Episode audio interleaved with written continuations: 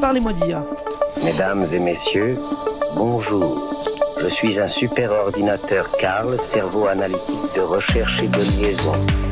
C'est une machine qui ressent les choses. On nous raconte n'importe quoi sur l'IA. Alors, qu'est-ce que tu en dis, Kit? Moi, je n'en dis rien du tout. Que la créativité, elle reste du côté de l'humain. Bonjour à toutes et à tous, je suis Jean-Philippe Clément, bienvenue sur Parlez-moi d'IA. Parlez-moi d'IA sur Cause Commune, la radio pour transmettre et comprendre. Transmettre, comprendre, décrypter, c'est aussi l'objectif que se fixe cette émission sur le sujet spécifique des data, des algorithmes, des intelligences artificielles. Nous avons 30 minutes pour essayer de mieux comprendre ces nouveaux outils Cause Commune que vous pouvez retrouver sur le web cause-commune au singulier.fm. Sur la bande FM, vous nous retrouvez sur le 93.1 et sur le DAB+, également. Et bien sûr, nous sommes présents sur les podcasts de toutes les plateformes préférées. Euh, dès que vous nous croisez, n'hésitez pas, mettez-nous des petits likes, des petites étoiles et euh, faites parler, euh, partagez cette émission. C'est le maître Miyagi de cette émission. Vous savez, le maître qui attrape les boutons des consoles de réalisation avec des baguettes.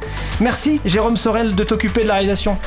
Jérôme que vous pouvez retrouver sur cette antenne avec son émission toujours passionnante sur le vélo, Rayon Libre. J'espère que, je vais être le radio karaté kid à la hauteur de ton entraînement, maître Miyagi. Merci à Olivier Gréco d'animer cette station Cause et de nous donner cette opportunité de vous parler de data et d'IA.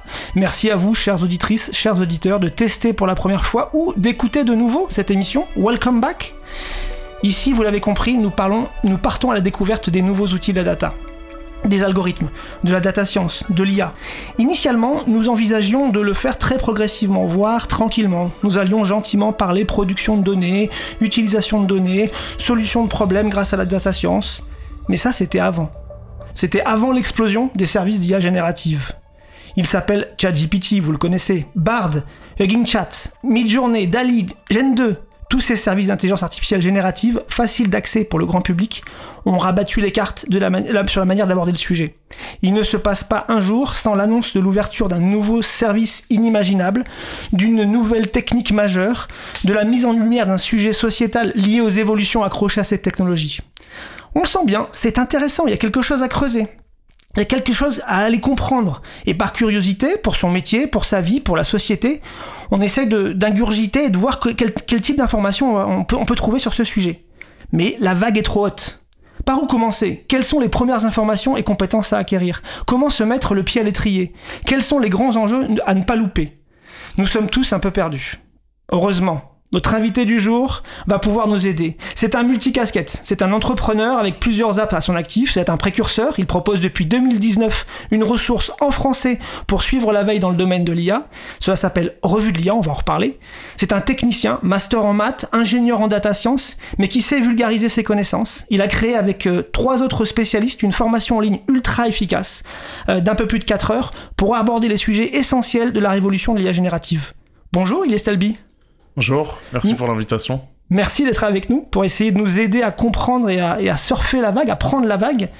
Alors, parlez-moi d'IA. Euh, en bon professeur de surf, euh, quel est le, premier conseil de posture sur la planche que vous donneriez à quelqu'un qui vient, euh, qui veut aborder ce, nouveau sujet des, IA génératives? J'aime bien cette métaphore du surf parce que quand on, quand on a une vague comme ça, on, on se bat pas contre cette vague-là, on la surfe et donc c'est important d'apprendre à, à, surfer. Euh, donc je pense que la clé aujourd'hui, la clé de la compréhension de, de l'IA générative, des nouveaux modèles et de ce qu'essayent de faire les grandes entreprises, euh, c'est vraiment de rester au courant de ce qui se passe euh, dans le monde de l'IA, donc euh, à travers euh, des podcasts comme celui-ci, ou alors euh, en suivant les bonnes personnes sur Internet, les bonnes newsletters, et, et, en restant en fait tout le temps, tout le temps à la page, parce que ce que je dis en fait, c'est que on compare cette révolution avec la révolution de l'iPhone et du smartphone, mais le smartphone c'était plutôt une temporalité de, de un an ou de quelques années avant que tout le monde, tout le monde prenne en fait. oui, ça va beaucoup plus vite. Aujourd'hui, c'est de l'ordre de la semaine ou, de, du mois en fait. Et c'est pour ça que vous êtes très tôt finalement intéressé au fait de vulgariser un peu les différentes connaissances ou informations qui vous passaient sous les yeux et que vous avez voulu créer euh, cette revue de l'IA Alors moi initialement euh, la revue IA ça vient d'une démarche un peu euh, égoïste pour être tout à fait honnête c'est que moi-même je, voulais apprendre en fait ce qu'était l'intelligence artificielle donc je me suis dit le, meilleur moyen de comprendre quelque chose, c'est de l'expliquer. Et, et, en fait, ça venait au moment où l'intelligence artificielle, donc c'était en 2019, c'était un peu Terminator et les robots tueurs. Ouais. qui allait prendre le contrôle de a eu cette. l'humanité. Oui. Et euh, c'était, enfin, ça, c'était la vision de Monsieur Tout le Monde et la vision du chef d'entreprise, c'était que c'était une baguette magique qui était solution à tous ces problèmes. Et moi, j'avais bien compris que c'était pas ça du tout, que c'était finalement des algorithmes. Et euh, en tant que mathématicien, je savais que c'était des choses explicables mathématiquement. Vous sentiez déjà venir ces, ces outils euh, désormais grand public qu'on peut utiliser euh, assez facilement justement?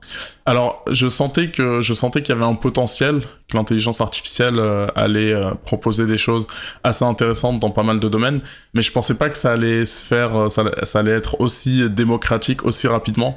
ChatGPT, je pensais qu'il fallait encore attendre peut-être une dizaine d'années avant d'avoir quelque chose comme ça, mais c'est venu plus tôt que prévu. D'accord, donc vous avez commencé cette veille et vous avez commencé à regarder le sujet. Euh, Aujourd'hui, qui sont les contributeurs de la revue de l'IA Comment vous- ça, s'organise en fait? Alors c'est, euh, on est euh, une quinzaine de contributeurs euh, bénévoles et en fait chacun propose des articles quand il en a envie sur des sujets plutôt techniques parce que aujourd'hui malgré le boom de l'intelligence artificielle on n'a pas énormément de contenu disponible en français sur le sujet euh, et donc on a envie de combler euh, combler ce gap ça reste un objectif Vous avez raison, il faut le dire, c'est plutôt technique. C'est- abordable, mais c'est vrai que dans cette émission-là, on essaie de vulgariser, on essaie de décrypter et d'essayer d'éviter au maximum d'être trop technique pour que la compréhension soit la plus large possible. C'est vrai que la revue, de temps en temps, c'est très intéressant, hein, c'est très riche, c'est très intéressant, c'est très abordable, mais c'est un peu technique quand même. malgré tout, je, je me, je, je m'oblige un petit peu à parler des aspects plutôt euh, éthiques euh, des modèles d'intelligence artificielle, et donc c'est quand même un sujet que, que j'aborde assez régulièrement et que je conseille à tout le monde de, de s'y intéresser en fait. Et dans les conseils que vous donnez, bon, bien sûr, il y a la revue de l'IA, on va mettre ça au centre du, du- du dispositif, mais il y aurait quoi d'autre finalement comme, euh, comme outil de veille sur ces sujets-là, en français, peut-être en anglais? Est-ce que vous auriez des conseils à donner? Euh, bah, en fait, c'est simplement euh, suivre les bonnes personnes, suivre souvent les ingénieurs. Euh, Il y a pas mal d'ingénieurs français qui sont dans des entreprises aux États-Unis, par exemple, et qui créent pas mal de contenu. Euh, Quelqu'un comme Yann Lequin, même s'il peut être assez euh, technique parfois, permet quand même d'avoir euh, des tendances de marché sur, sur ce qui va se passer. Sam Altman, Elon Musk, regardez les débats en fait entre les grands de ce monde, c'est toujours intéressant de comprendre chacun euh, leur vision des choses. Justement, je, je profite que vous soyez à ce micro, parce que vous avez cette connaissance un peu euh, multifacette euh, du domaine. Si vous deviez nous faire un peu une carto, une méta-carto, hein, de, des, des forces en présence, des acteurs en présence euh, dans le domaine de, de l'IA en général, encore une fois, vous parlez, euh, vous parlez à votre grand-mère, je dis souvent. Euh, donc, qu'est-ce que vous auriez, comment vous pourriez nous, nous décrire la cartographie des, des grands acteurs de l'IA aujourd'hui, vis-à-vis de l'utilisateur final, en fait, tout simplement? Alors, il y y a deux aspects. Euh, Il y a l'aspect euh, software, donc logiciel, donc euh, création d'algorithmes d'intelligence artificielle. Et il y a l'aspect hardware, donc construction des ordinateurs qui vont permettre de faire des, des calculs. Parce que entraîner un modèle d'intelligence artificielle demande des ressources. Et pour ces ressources-là, on a besoin d'ordinateurs assez puissants. Et sur ce sujet-là, le maître incontesté, c'est Nvidia, une entreprise qui est valorisée à plus de 1 trillion de dollars. euh, et qui est euh, maître incontesté sur, sur ce sujet. Sur le Parce côté... que il, il, produit quoi exactement euh, Ils produisent des GPU, des cartes graphiques qui étaient euh, initialement euh, utilisées par les amateurs de jeux vidéo et qui euh, aujourd'hui est euh, c'est la, la denrée euh, qui est qui s'arrache en fait auprès des Donc c'est les puces qui servent à faire les calculs en fait. euh, Exactement. D'accord. Ça permet de faire des calculs mathématiques en parallèle et donc d'accélérer les processus de, de traitement des données euh, par les modèles d'intelligence artificielle. Oui. D'ailleurs au passage, peut-être qu'on peut se le dire comme ça, même si c'est pas du tout le sujet de l'émission, mais géopolitiquement parlant, euh, la production de ces puces, elle est quand même euh, très focalisée euh, sur un lieu euh, Ouais, bien bah, connu. c'est- Taïwan et c'est pour ça qu'en fait euh, l'enjeu entre ce que la Chine va faire par rapport à Taïwan, c'est plus que simplement un enjeu politique de cette région-là, c'est un enjeu politique global en fait. Ouais. Donc euh, on, voit- un peu dans la carte que il y a des grands acteurs quand même déjà. Il y a OpenAI, Google, Microsoft qui sont euh, qui sont les acteurs euh, de, référence sur sur ces sujets-là. Des grosses entreprises qui qui ont l'air d'être un peu un peu en retrait, mais qui sont très en avance aussi sur l'intelligence artificielle, comme Meta. Euh, ex-Facebook. Ex-Facebook, ouais. Voilà. Euh, et donc eux, en fait, tout le monde les a critiqués par rapport à ce qui, leur stratégie l'année dernière vis-à-vis du métaverse, etc. Mais ça, mine de rien, ça leur a permis d'avoir un- une avance en fait sur sur tout le monde parce que en, voulant créer les interactions du métaverse grâce à l'intelligence artificielle, ils ont créé des modèles de euh, de clonage de voix, des modèles d'interaction plus naturelle euh, entre un humain et une IA, et donc ça leur donne une avance sur ce sujet-là. En voulant aller sur la Lune de Meta, ils ont créé plein de petites choses intermédiaires, plein d'outils qui aujourd'hui sont euh, majeurs dans Voilà. le domaine, c'est ça? Et, euh, et c'est euh, c'est contradictoire, mais c'est le contributeur numéro un sur les modèles d'intelligence artificielle en open source. En open source. Alors ici, on est sur une radio où en fait euh, l'April euh, a une émission qui s'appelle Libre à vous, donc l'open source on connaît bien. Et effectivement, donc c'est un des acteurs majeurs de l'IA euh, Meta qui fait de l'open source, mais du vrai open source, quelque chose qui est vraiment euh, réutilisable par tout un chacun. Alors c'est du vrai open source, il y a des modèles comme, enfin des frameworks comme PyTorch par exemple qui ont été proposés par Meta et qui aujourd'hui alimentent un nombre inconsidérable de modèles d'intelligence artificielle dans le monde et permettent à des ingénieurs partout dans le monde d'entraîner leurs modèles. Donc euh, c'est du vrai open source. Super. Du coup, euh, on est, on, est, on est en plein dedans là, il y a une espèce de vague, mais qu'est-ce qui a changé? C'est-à-dire que tout ça s'est déclenché tout d'un coup là, fin 2022, sortie de ChatGPT. Pour autant, les technos, elles étaient quand même déjà là. Vous parliez d'acteurs qui sont déjà présents, qui ont déjà fait des recherches. Qu'est-ce qui tout d'un coup fait que euh, ChatGPT, qu'est-ce qui, quelle est la rupture que crée ChatGPT euh, d'un point de vue technologique ou, euh, euh, d'interface? Qu'est-ce qui fait que tout d'un coup ça, explose comme ça? ChatGPT, en fait, la, différence, c'est vraiment que euh, c'est le premier outil qui était disponible de façon démocratique pour tout le monde. Euh, on clique sur deux boutons et on y a accès. Et donc ça a fait que euh, y a une vague d'influenceurs, de TikTokers, de gens sur Twitter qui en ont parlé, qui ont proposé des use cases. Et donc ça s'est euh, ça s'est démocratisé. Mais euh, mais en fait, quand on regarde la- le gap entre un modèle comme GPT-3 par exemple et un modèle comme GPT 3.5 est assez grand, mais pas tant que ça en fait sur l'aspect technique. Il n'y a pas énormément de choses qui ont changé. D'ailleurs, les modèles, c'est des modèles de Transformers euh, qui- qu'on connaît depuis 2017. Euh, mais simplement, c'est euh, c'est le fait que ça a été repris par assez de monde pour que ça devienne une hype. Alors les modèles Transformers qu'on commence à, entendre ici dans, dans sur- dans, dans l'émission, on en reparle euh, juste après, parce que c'est un, vrai point important, euh, juste après euh, la pause musicale. Et du coup cette semaine, ben, j'ai voulu, en fait, qu'après cette première partie qui est déjà très riche, merci Ilyes, en information et, en connaissances, qu'on parte un peu loin là, qu'on fasse une petite pause, une vraie pause, qu'on parte dans une médiation, méditation, pardon, excusez-moi, chamanique et électronique avec ce, ce morceau de Anne Passeo, From the Stars, de l'album Shaman. Et en même temps, on fait un petit clin d'œil à Loïc Lemer. euh, qui arrive bien, euh, qui arrive même très bien à faire avec sa conférence annuelle euh, Powwow euh, le, lien entre justement ces, ces techno ancestrales et nouvelles, entre chamanisme et, et IA. Donc on écoute Anne Passeo.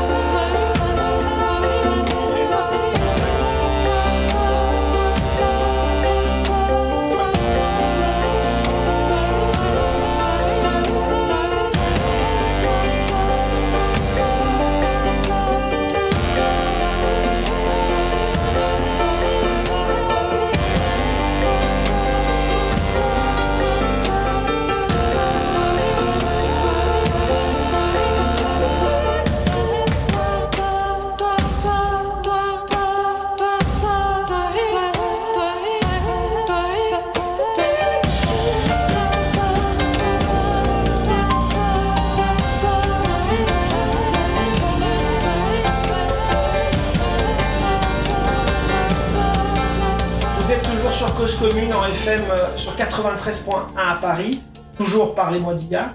Toujours l'épisode euh, consacré à comment se lancer euh, sur la vague des, IA, euh, dans la vague des IA génératives avec euh, Ilyes on parlait juste avant la pause de la partie logicielle. Donc vous nous avez dit, vous avez fait le point sur effectivement l'IA, c'est beaucoup de hardware avec Nvidia. Il y a la partie logicielle.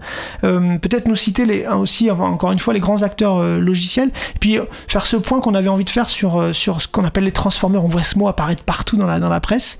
C'est quoi la révolution des transformers Qu'est-ce que ça permet? Et qu'est-ce que ça a permis du coup aux nouvelles IA Ok, donc euh, bah, sur l'aspect euh, logiciel d'abord et, et software, euh, les grands acteurs, comme je l'ai dit, j'ai déjà dit leur nom, c'est Google, Meta, OpenAI, et un acteur qui, a, été créé par des Français qui s'appelle Hugging Face, qui s'impose un peu comme le, GitHub des, des de l'intelligence artificielle. Donc GitHub, c'est une plateforme qui permet euh, aux codeurs de, euh, de, de proposer du code euh, soit en open source, soit avec leurs équipes en interne. Euh, et donc sur le- l'intelligence artificielle, c'est des Frenchies qui, euh, qui ont créé ça. Donc euh, C'est classe. on est content sur, sur cet aspect-là. Et sinon, la révolution Transformers, alors euh, les Transformers, c'est Google et euh, l'Université de Toronto en 2017. Et d'ailleurs, ça me fait rire quand, euh, quand les gens disent que Google a perdu la guerre de l'intelligence artificielle, Oui. qu'ils sont dépassés par OpenAI. En fait, non, ils sont pas dépassés, puisque un outil comme ChatGPT, il il l'avait déjà en interne depuis longtemps. C'est juste que sur l'aspect public, euh, l'aspect communication, euh, Sam Altman a été, euh, a été beaucoup trop fort. Mais sinon, Google est encore dans, dans la course. Et donc, pourquoi est-ce que c'est une révolution? C'est que, en fait, sur, sur la, ça reste des modèles de deep learning, donc des réseaux de neurones. Euh, assez classiques, sauf qu'en fait ils permettent euh, de, de scaler, donc de passer à l'échelle euh, les modèles et donc d'entraîner des modèles avec beaucoup plus de données et beaucoup plus de paramètres qui sont entraînables. Ouais, pour être bon, il faut beaucoup de données, mais pour, mais pour avoir beaucoup de données, il faut, faut être en capacité de la gérer. Et donc ces nouveaux modèles algorithmiques, finalement, arrivent à ingurgiter euh, plus de données, plus de paramètres. Et donc forcément, euh, de ce qu'on comprend, c'est que ça permet une, meilleure réponse. euh. Voilà, exactement. C'est qu'aujourd'hui, en fait, euh, on parle d'intelligence, mais la, la, la course, en fait, la- le vrai enjeu pour les entreprises, c'est de- d'entraîner leur modèle avec toujours plus de données et avec des modèles beaucoup toujours plus gros, en fait, donc avec plus de paramètres sur lesquels on peut jouer. Et c'est vraiment ça, en fait, la course, c'est qu'il n'y a pas, il y a pas encore de- d'intelligence à proprement parler. D'ailleurs, Yann Lequin dit que euh, on compare l'intelligence artificielle euh, l'apprentissage de l'intelligence artificielle avec l'apprentissage d'un bébé, mais euh, un bébé n'a pas besoin de 1000 images de girafe pour comprendre le concept de girafe. Pour reconnaître une girafe, effectivement. Exactement. Pour tout ça, tous ces sujets-là, vous les abordez euh, dans cette nouvelle formation que vous proposez en ligne avec vos, vos, vos trois compères. Qui sont les, les- les trois personnes avec lesquelles vous avez monté cette formation? Donc on l'a monté avec Nicolas Guillon, qui est entrepreneur dans le, dans le monde de la tech depuis pas mal de temps. Michael Dusselier, qui est euh, youtubeur, créateur de contenu lui aussi. Et euh, Alexandre Sellas, euh, Alexandre Lavallée, pardon, qui est, je dis Sellas parce que c'est le fondateur de Sellas Studio. Ah, c'est son nom de, de- de voilà, professionnel, d'accord. C'est son nom de scène. Et en fait, Cella Studio, c'est euh, l'entreprise, la première entreprise, une des premières entreprises qui a travaillé sur l'IA générative euh, à l'échelle française. Euh, et dans l'équipe des fondateurs, il y avait les gens qui ont contribué à la, à la à- au modèle Stable Diffusion. Euh, qui est aujourd'hui un des modèles de référence sur la génération d'images. Oui, donc des spécialistes, euh, mais qui, alors, je, pour avoir euh, pu regarder un petit peu la formation, sont très abordables. En fait, on, s'assoit à table avec vous et vous nous racontez euh, l'IA générative. Donc c'est- assez abordable, enfin c'est même très abordable. Pour le coup, je, la, formation, elle, elle, elle permet justement de, de, de bien rentrer dans le sujet. Et du coup, en fait, donc cette formation, à, à- qui vous la destinez? Et finalement, enfin, c'est à quel prix vous destinez cette formation? En fait, nous, euh, ce qu'on a, ce a remarqué, c'est que euh, le danger numéro un des modèles de l'intelligence artificielle et de sa démocratisation, euh, c'est euh, plutôt le, le danger de tomber dans un modèle de société un peu à deux vitesses, euh, entre d'un côté les gens qui savent maîtriser ces outils-là, et de l'autre les laisser pour compte, euh, qui par manque d'intérêt ou par peur parfois euh, n'ont pas pris en fait le train de, de l'intelligence artificielle. Et donc on a fait en sorte de- que la formation soit accessible en termes de contenu. D'ailleurs, c'est un peu un peu un, un peu en mode Marvel avec cette histoire de super pouvoir. Oui, vous avez des allez- super pouvoirs chacun de-. Exactement, c'est ça. Et, et donc accessible en termes de contenu, mais aussi en termes de prix. C'est qu'on la propose à 99 euros. Et notre objectif, c'est de former tous les Français euh, à l'intelligence artificielle générative et donc de permettre à tous les Français d'avoir un, socle de base voilà, commun. Un niveau Voilà. minimal pour arriver à déjà aller plus loin dans la réflexion et dans la manière d'aborder le sujet, quoi. Exactement. Et en fait, la, remarque qu'on a fait, c'est que il y a beaucoup de formations qui vont essayer de vous, de, de vous donner une compréhension de ce qui se passe à un instant T. Mais le problème, c'est que euh, la semaine d'après, c'est plus valable. Et donc, nous, plutôt que de donner ça, on a donné les clés, en fait, de compréhension euh, du monde de l'IA générative et comment le monde de la tech, en général, va évoluer. Et notamment, vous abordez, bien sûr, la question euh, importante quand on veut commencer à se, former sur ce sujet-là, c'est la question du prompt. Donc, c'est la manière d'interagir avec les algorithmes, notamment euh, les algorithmes de génération d'images, mais c'est aussi ce qu'on écrit finalement, ce qu'on demande à, ChatGPT. C'est quoi en fait les, bonnes compétences pour, écrire un, bon prompt? Est-ce qu'il y, a des- qu'il y a des règles? Est-ce qu'il y a des compétences particulières? Bah, par- paradoxalement, les, euh, les personnes euh, qui sont un peu plus âgées et qui, euh, parce que traditionnellement, elles savent mieux écrire, elles, ont, elles ont plutôt plus de facilité à faire comprendre à, à ChatGPT ce qu'elles veulent. Elles en écrivent mieux? de- Parce qu'elles écrivent mieux. Ouais. Et donc que le modèle comprend mieux euh, ce qu'elles veulent dire. Et parfois, c'est, c'est- ça, ça se joue à rien. Ça se joue à, à un mot, en fait, qui va, qui va donner un adjectif euh, dans la sortie, qui va, qui va tout changer. Et donc, euh, il y, a, il y a des techniques, en fait, euh, des techniques de prompting. C'est pas simplement euh, donner, euh, donner un message, quoi. D'ailleurs, aujourd'hui, il y a, il y a un métier qui se crée qui s'appelle euh, le prompt engineering. Oui. Ou, prom- ou- ou prompt designer si on veut, si on veut une version plus artistique de, Voilà. de la chose avec, avec les images, oui. Voilà. Et ça, c'est. Et donc, vous pensez qu'aujourd'hui, on est on- dans, dans nos différents métiers, on, on utilise PowerPoint, on utilise Excel. Vous pensez que demain, voilà, ça fera une, une compétence de plus. On aura un nouvel outil, on, on ira euh, utiliser ces outils-là, et donc on, doit acquérir simplement le même type de compétences qu'avec Excel ou PowerPoint? Bah, pe- peut-être pas directement, c'est peut-être pas l'entreprise qui va le demander directement, mais par contre, tu auras une grosse différence entre euh, un, un employé qui utilise ChatGPT et qui sait l'utiliser et un employé qui l'utilise pas. Et donc, euh, au bout d'un moment, bah, le management va voir cette différence-là euh, et euh, il faudra l'expliquer, quoi. Donc, vaut mieux pour tout le monde, de- enfin, vaut mieux que tout le monde sache utiliser ces outils-là. Vous parlez du management d'ailleurs. hein. On voit bien les applications spectaculaires hein, de, correction, de correction ou de, création de, de- de code informatique quand on est développeur. C'est assez. Enfin, euh, plusieurs. euh, on a eu des, témoignages qui nous disaient que, que ça pouvait faire 70% du code d'un- développeur. On voit bien aussi les productions un peu fantastiques au niveau des visuels. Mais pour un professionnel plus, plus classique, un chef de projet, justement un manager, qu'est-ce que ça peut apporter concrètement? Comment il faut l'aborder éventuellement? Si vous donniez euh, un exemple particulier où justement du coup le chef de projet ou, le manager, il va dire ah oui ça, va vraiment m'apporter quelque chose dans mon métier. Bah, j'imagine déjà sur euh, quand on crée en fait un code ou une application ou quelque chose d'un minimum ambitieux, on a énormément de code qui se crée, on a énormément de documentation aussi, des documentations qui sont pas toujours très bien faites euh, par les développeurs. Euh, J'en parle en connaissance de cause. Ouais. Et, et donc, euh, et donc euh, ça- déjà, ça peut permettre euh, aux développeurs de créer de la documentation un peu plus digeste et aux chefs de projet de mieux comprendre ce qui se passe et d'avoir limite un, un- un modèle de, de langage avec qui il va pouvoir interagir pour comprendre tous les paramètres euh, de, euh, du projet, comprendre le degré d'avancement, comprendre où est-ce qu'on va exactement. Et c'est quelque chose qui, euh, bah, si demain le, le développeur senior décide de partir, euh, le prochain développeur qui arrive va pouvoir beaucoup mieux comprendre en fait ce qui se passe plutôt que de devoir refaire tout euh, depuis le début. Et ça Ouais. c'est euh, un gros problème en fait. Le problème de la documentation interne des entreprises euh, en général, ça c'est quelque chose qui va beaucoup plaire aux, aux managers. Et en entreprise aussi, euh, on, on peut imaginer de ne pas forcément utiliser l'IA avec les outils extérieurs, euh, donc ChatGPT en ligne. On peut aussi internaliser ces, ces IA.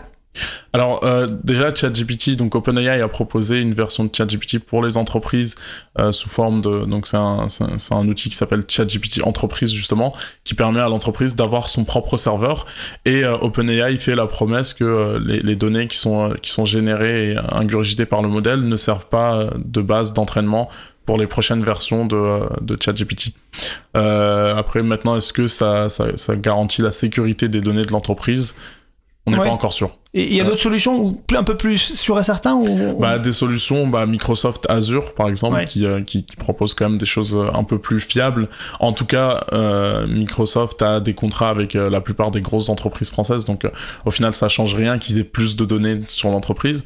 Et par contre, pour internaliser ça, bah, la, la grosse alternative aujourd'hui qu'on a, c'est euh, c'est l'IAMA, donc le modèle de open source de, de Meta, euh, qu'on peut réentraîner, mais qui reste pas assez performant sur la langue française, Mm. euh, qui est très bon en anglais, moins en, en français, et, euh, et qui va engendrer des coûts euh, d'infrastructure assez, assez élevés. euh. D'accord, mais ça, ça risque de changer euh, dans les mois qui viennent, dans les années qui viennent. C'est-à-dire que c'est, ça va tellement vite. Euh, on, peut imaginer quand même qu'il va y avoir une certaine révolution de l'intranet et de la gestion de la connaissance d'une, d'une entité ou d'une entreprise qui va pouvoir absorber tout ce qui existe sur, sur le réseau et pouvoir le, le recracher. Combien d'heures on passe à chercher un document qui a été effectivement fait par un, un autre collaborateur ou euh, essayer de retrouver une connaissance qui a été un peu perdue Oui, c'est ça, c'est de la, de la recherche d'informations et aussi euh, pour, pour assurer un peu plus de sécurité parce que quand je vais demander à mon collègue euh, une information, parfois c'est au téléphone, dans le métro ou parfois sur WhatsApp euh, et donc les données de l'entreprise s'éparpillent un peu et ça fait que l'entreprise est beaucoup plus vulnérable. Quoi.